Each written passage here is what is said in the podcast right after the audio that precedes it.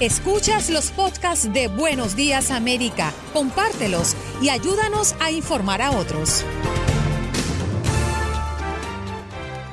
Y ahora eh, tenemos a alguien a quien ustedes ya conocen, eh, ha estado con nosotros, forma parte de la familia de Univisión, Jorge Cancino es editor jefe de univision.com en temas de inmigración y nos va a hablar un poco acerca de un tema muy importante, pero antes vamos a darle la bienvenida. Jorge, bienvenido a Buenos Días América, tu casa. Gracias, Sino. Buenos días, buenos días a todos. Bueno, eh, fíjate, yo hago un programa en Nueva York con una abogada de inmigración y me dice que las cosas eh, no son tan fáciles eh, de llevarse a cabo debido a la pandemia. Explícanos un poco qué están haciendo las Cortes para llevar a cabo todo el proceso judicial. A ver, hay, hay muchos cambios. La, la pandemia ha afectado terriblemente todo el proceso, todo el sistema migratorio en Estados Unidos en el caso de las cortes, ojo con esto, los, las personas que están en libertad, los procesos han sido suspendidos hasta nueva orden, pero aquellas personas que están detenidas, los procesos se siguen llevando a cabo, solo que han habido cambios eh, muy drásticos dentro del debido proceso. Las personas detenidas, por ejemplo, están habiendo juicios por teléfono, juicios por circuito cerrado de televisión, y en aquellos casos donde hay audiencias, pues hay mucho temor, mucho miedo y los abogados también están pidiendo incluso eh, aplazar los procesos por miedo a contagios por coronavirus. Pero la pandemia en sí ha retrasado, demorado y ha afectado el debido proceso migratorio. Pero Jorge, ya entiendo que hay fecha eh, para la reapertura de UCIS, ¿no? Hay fecha para el 4 de junio, pero esa fecha unas dos semanas antes las confirman. La fecha de apertura era para, los, para, el mes de mayo, eh, fue movido hasta el 4 de junio. Ojalá, Dios quiera, que esto mejore, eh, tengamos mayores protecciones ante el coronavirus y podamos todos iniciar una, una vida normal, pero todo está en veremos. Así que la fecha tentativa es el 4 de junio.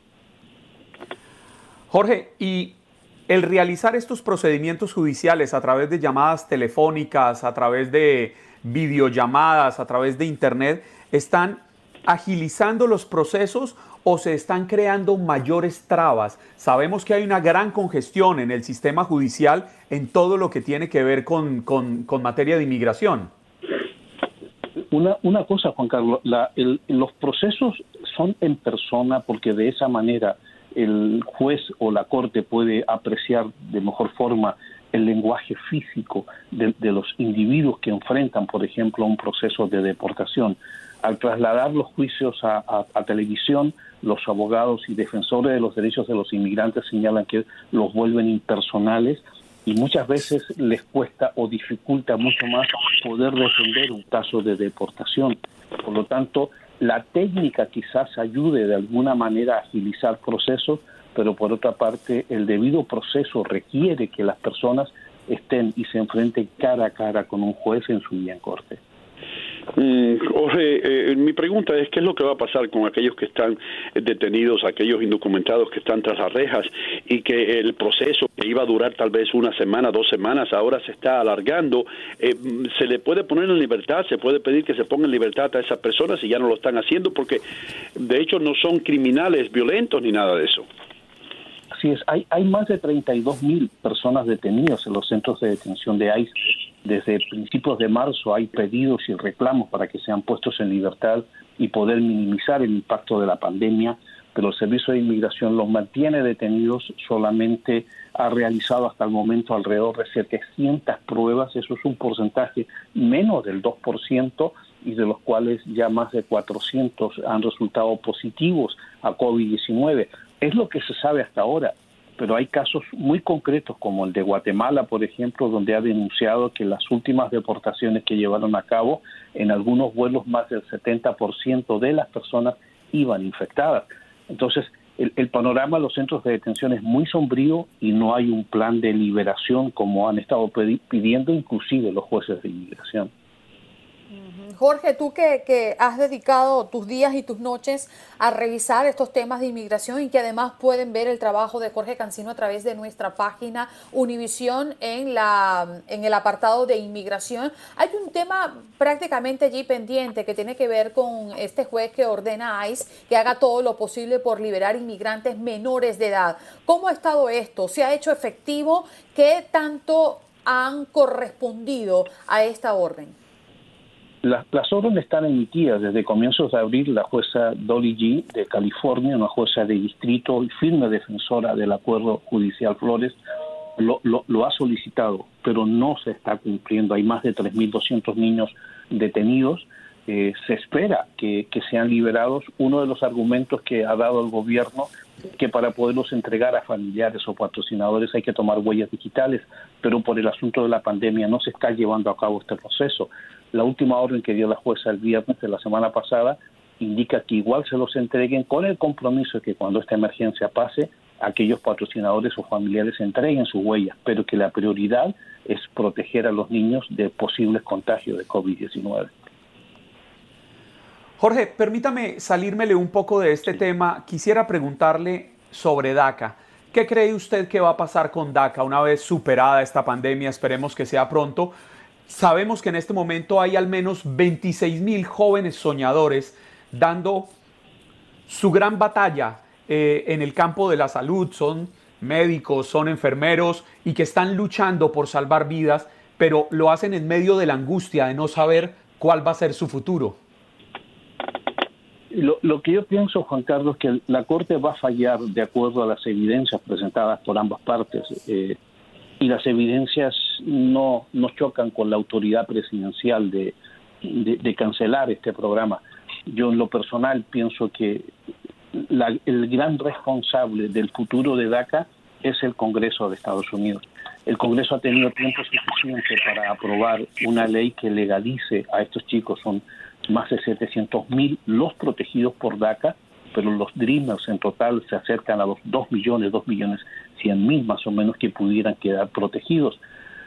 No sé, es un, panorama muy incierto, el futuro es muy incierto para, para la gente de, para, para los Dreamers y si la Corte Suprema eh, toma en cuenta o en consideración los argumentos presentados en, noviembre en la audiencia pública y también toma en cuenta los argumentos presentados a causa de la pandemia, pues es difícil. Yo creo que los, los jueces de la Corte Suprema estarían deseando no emitir un veredicto para no causar un daño, sobre todo, como tú señalas, en esta, en esta guerra en contra de este virus, ¿no? Mm, y Jorge, ¿qué está sucediendo con aquellas personas que viajaron por semanas, tal vez meses para llegar a la frontera y que ahora se encuentran ahí en la frontera México-Americana, vienen de Guatemala, de El Salvador, de otros países? Eh, ¿Qué está pasando con esa gente que están en ese limbo? Van a seguir en el limbo hasta que hasta que la crisis termine y quizás después el gobierno les cerró la puerta hay, hay demandas, hay quejas, hay una violación flagrante de, derechos internacionales a los cuales Estados Unidos se ha suscrito. Hasta el comienzo de la pandemia había más de 60.000 personas esperando en el otro lado de la frontera, por lo que he reportado desde con, con, llamadas que hemos hecho a México, la situación es terrible, la situación de miseria, de pobreza, de confinamiento, de, de hacinamiento, de falta de salubridad es muy alta y temen los activistas que están trabajando al otro lado de la frontera que si el virus golpea con fuerza, que ya ha comenzado a actuar, pues va a causar muchos estragos. No, Jorge, creo que vale la pena eh, vale la pena también resaltarle a la audiencia, porque ha sido una pregunta muy repetitiva, eh, si mm, el tomar algunos beneficios en medio de esta pandemia podría estar malogrando en un futuro eh, su solicitud en algunos procesos migratorios. esto que hemos hablado durante las últimas semanas llamado la carga pública, ¿qué le puedes decir a la gente que está muy atenta con esto? Lo, único que el gobierno ha dicho es que aquellas personas que están en proceso o van a estar en un proceso migratorio y están afectados por el COVID-19 o el coronavirus y necesitan hacerse una prueba médica o ya han sido infectados y necesitan tratarse para poder curarse, esas ayudas no van a ser consideradas como carga pública. Es lo único que ha dicho el gobierno. El resto de ayudas, ojo, hay que hablar con sus abogados eh, y, ver eh, si tienen dificultades económicas, hasta qué punto se pueden utilizar. Pero el gobierno solamente ha indicado de que aquellas ayudas que se reciban para tratar el COVID-19 son las que no se considerarán en el futuro como carga pública. Jorge, ¿y las, y, los, ¿y las personas que están aplicando para suspender temporalmente los pagos? Ahí, Juan Carlos, ayer hablaba con varios abogados y todos ellos coinciden en lo siguiente. La, la suspensión de pagos, si se solicita, eh, es un altísimo riesgo de que el gobierno estime de que esa persona pueda convertirse o ya es una carga pública para el Estado. Por lo tanto, no, no lo aconsejan. Los abogados son muy cautelosos con eso. Esto es un, arma legal disponible, pero que puede convertirse en un arma de doble filo en el futuro.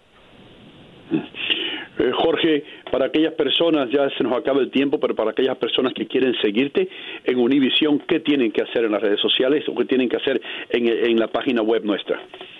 Bien fácil ir a univisionnoticias.com en la diagonal inmigración pues, y ahí nos encuentran lo mismo que en eh, Uninoticias a través de las redes sociales. Todos los días estamos trabajando y dando a conocer información y también servicio a nuestra comunidad. Muchísimas gracias por estar con nosotros como siempre. Thank you, gracias por ayudarnos en este programa. Has escuchado el podcast de Buenos Días América. Gracias por preferirnos y no olvides compartirlo.